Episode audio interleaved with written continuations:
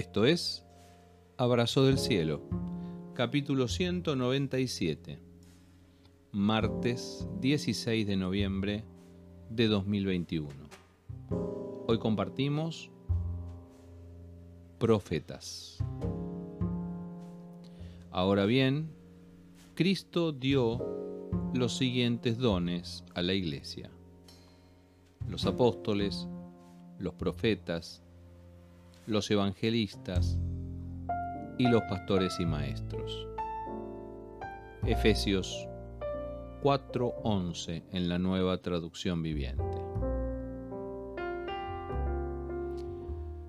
Charles Swindoll dice que los dos grandes problemas que podemos tener con los dones son, en primer lugar, desconocer que los tenemos y, en segundo lugar, no estar dispuestos a usarlos.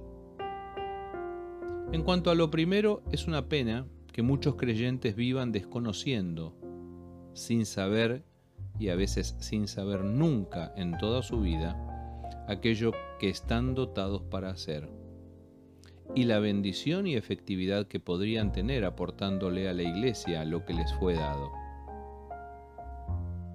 En cuanto a lo segundo, hay gente que se resiste a ejercitar, a poner en práctica los dones que ha recibido. Y también es motivo de tristeza saber que hay personas que sabiendo lo que les fue dado por Dios, se niegan a bendecir a la iglesia y al mundo usándolo y prefieren no comprometerse, quedándose a un costado.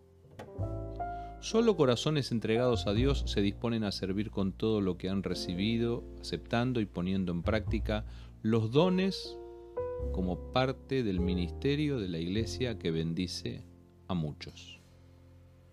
Recordemos que estamos hablando de dones espirituales dados por el Señor, Jesucristo mismo, es quien otorga siempre buenos regalos a sus hijos.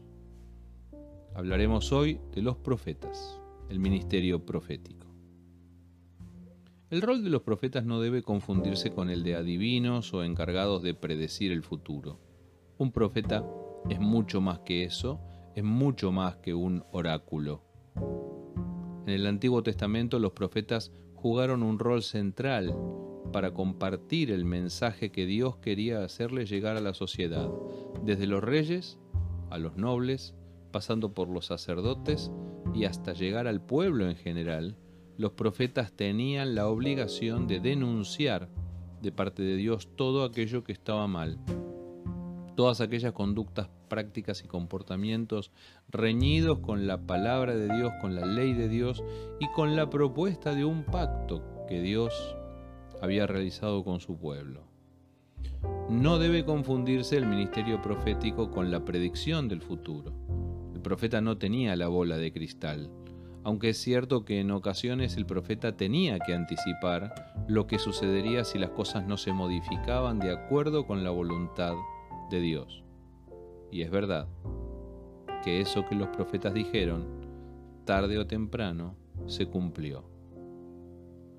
Eran hombres dotados y capacitados para advertir, amonestar y exhortar con la palabra de Dios, y eso muchas veces los ponía en peligro, y a muchos les costó la vida.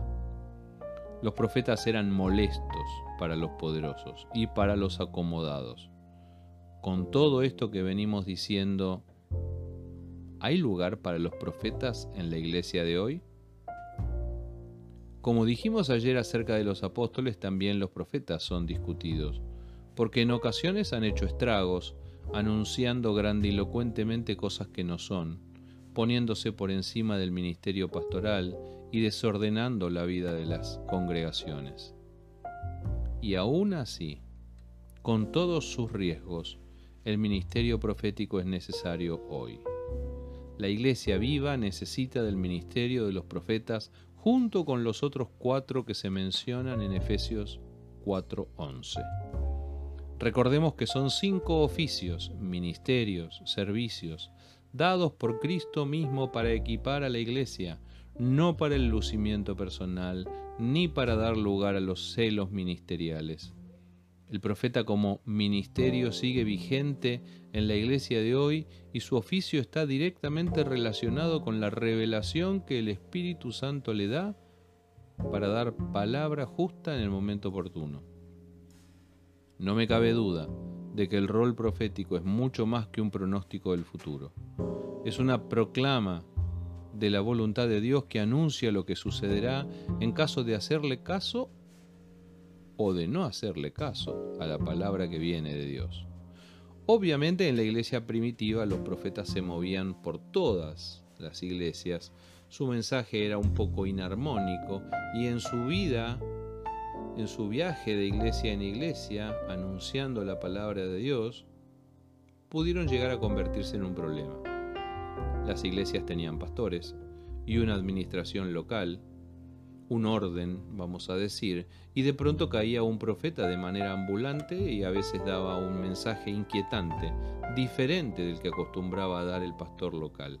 Tal vez por eso, por las sospechas que despertaban, por los abusos que en algún caso se habrán cometido, el ministerio profético fue declinando y desapareciendo de la vida de la iglesia.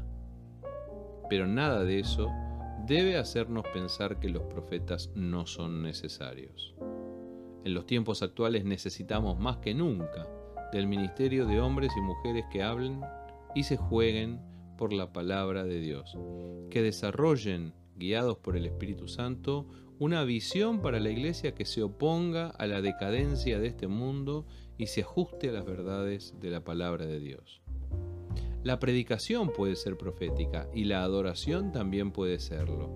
Y de hecho lo son cada vez que desde la palabra predicada o desde la adoración verdadera se anuncia con autoridad y poder lo que Dios hará en medio de nosotros, desafiando a la congregación a seguir una línea de acción y de conducta. Lógicamente, ningún mensaje profético puede contradecir la palabra de Dios. Nadie puede pretender semejante originalidad, entre comillas. Y el espíritu del profeta, recordemos, debe estar siempre sujeto al profeta. Pero ¿cuánto necesita la iglesia a los profetas, verdaderos profetas en este tiempo? Alguien que diga que no, alguien que condene el status quo, alguien que levante la voz contra la injusticia, alguien que desafíe sin vueltas a los poderes de turno, sin pretender infalibilidad y estando sujeto a lo que la iglesia finalmente le diga que será quien tenga discernimiento y ponga a prueba su mensaje para saber verdaderamente si es de Dios. Sí, con todos los riesgos que ello implica, la iglesia necesita profetas en este tiempo. No podemos prescindir del mensaje profético.